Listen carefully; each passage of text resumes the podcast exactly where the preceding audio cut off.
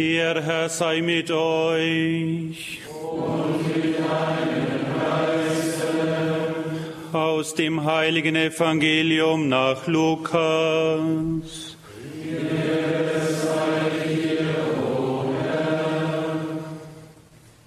In jener Zeit lehrte Jesus am Sabbat in einer Synagoge. Dort saß eine Frau, die seit 18 Jahren krank war, weil sie von einem Dämon geplagt wurde. Ihr Rücken war verkrümmt und sie konnte nicht mehr aufrecht gehen. Als Jesus sie sah, rief er sie zu sich und sagte, Frau, du bist von deinem Leiden erlöst. Und er legte ihr die Hände auf. Im gleichen Augenblick richtete sie sich auf und pries Gott. Der Synagogenvorsteher aber war empört darüber, dass Jesus am Sabbat heilte und sagte zu den Leuten, Sechs Tage sind zum Arbeiten da. Kommt also an diesen Tagen und lasst euch heilen, nicht am Sabbat. Der Herr erwiderte ihm, ihr Heuchler, bindet nicht jeder von euch am Sabbat seinen Ochsen oder Esel von der Krippe los und führt ihn zur Tränke? Diese Tochter Abrahams aber, die der Satan schon seit 18 Jahren gefesselt hielt, sollte am Sabbat nicht davon befreit werden dürfen? Durch diese Worte wurden alle seine Gegner beschämt. Das ganze Volk aber freute sich über all die großen Taten, die er vollbrachte. Evangelium unseres Herrn Jesus Christus.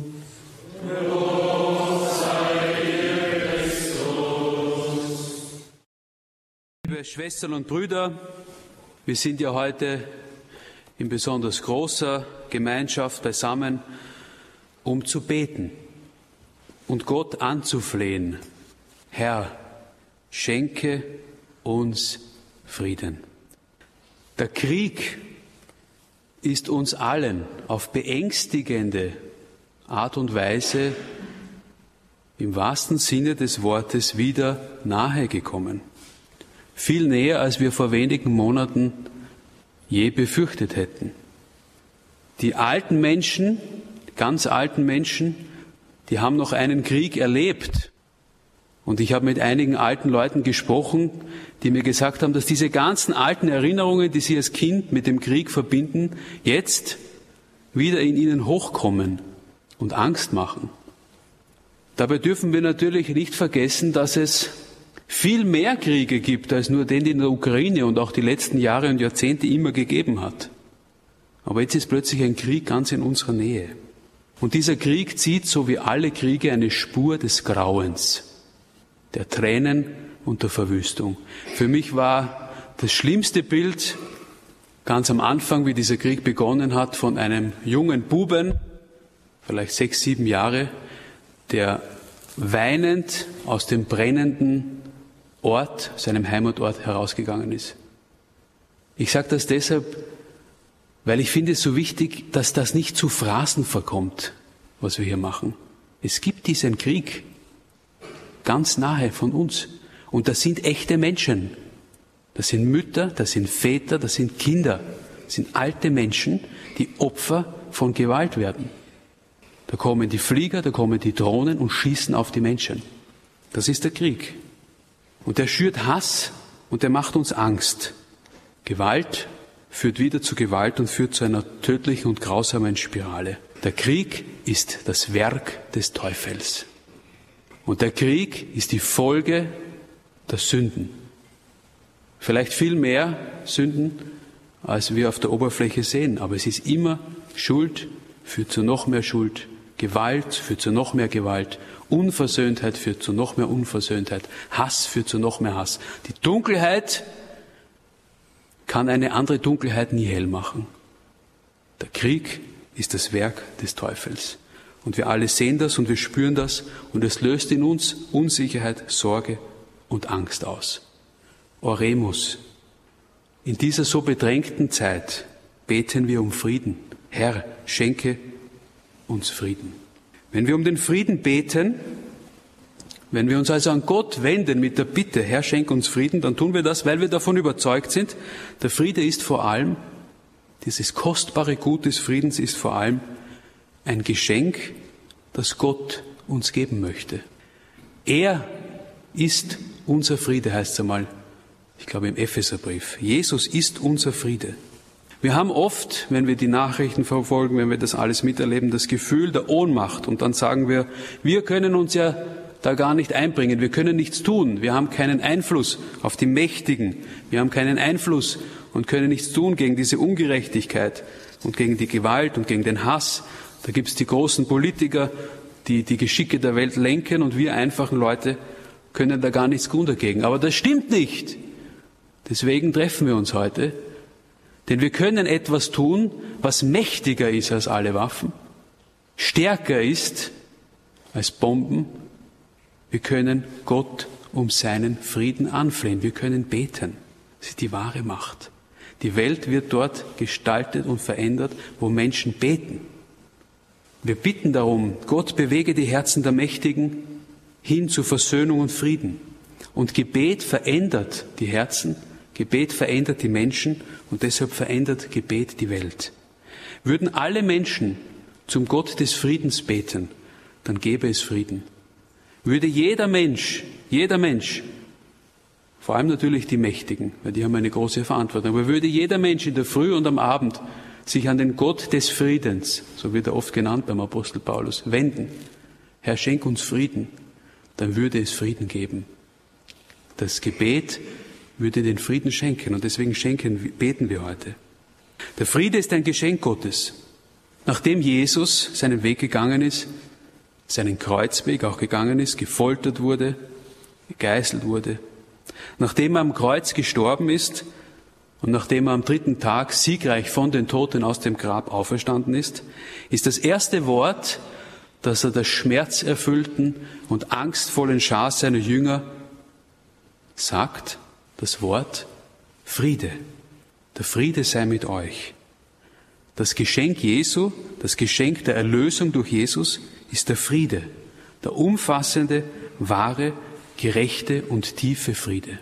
Und jedes Mal, wenn wir die heilige Messe feiern, so wie wir es auch jetzt tun, werden diese Worte wiederholt. Vor der Kommunion, bevor wir in Kommunion treten mit dem Herrn, hören wir die Worte des Herrn. Friede hinterlasse ich euch, meinen Frieden gebe ich euch.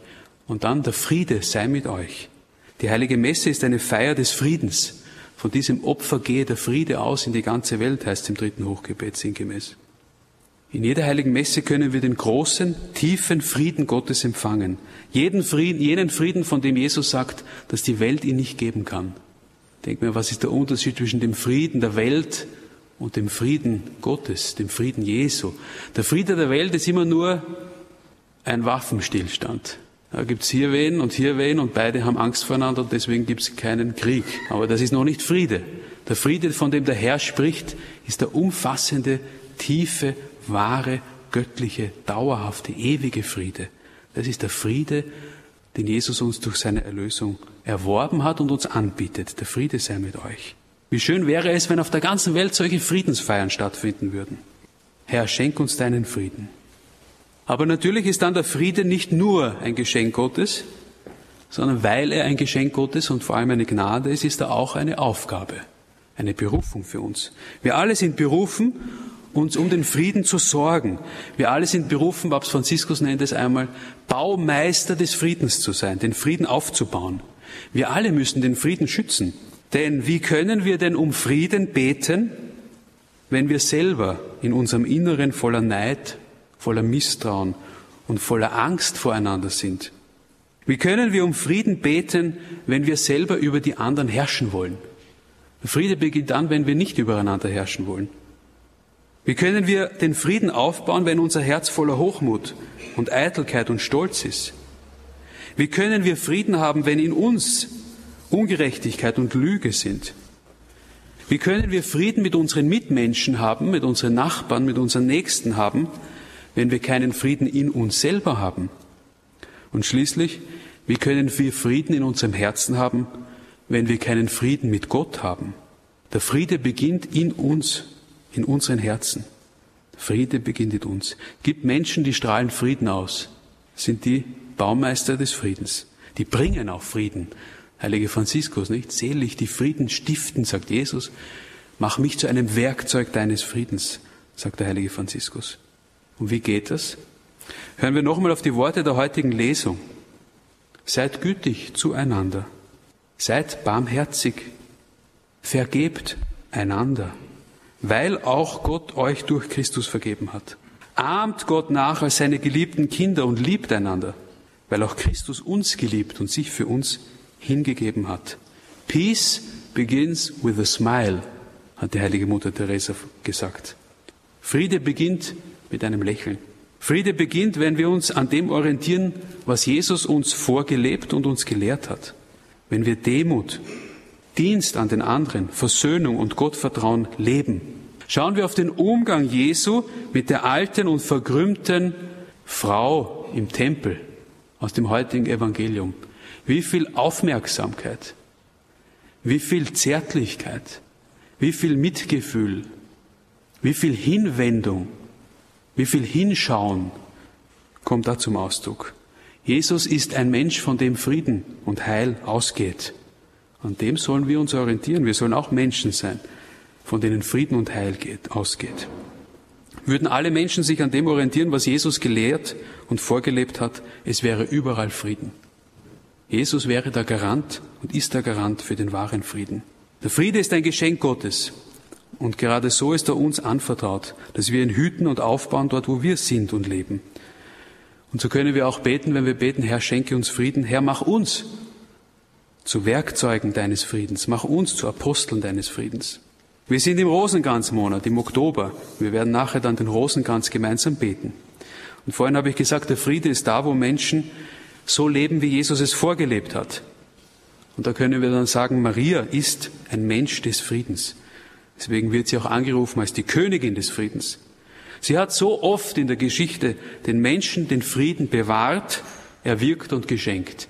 Vielleicht müssten wir das bewahrt auch sagen. Wir, wir beten vielleicht nur um Frieden, wenn Krieg ist, aber wir danken nicht oft genug vielleicht dafür, dass Frieden geblieben ist. Das kann uns bewusst werden. Und so wird Maria uns auch wieder diese Welt zum Frieden führen.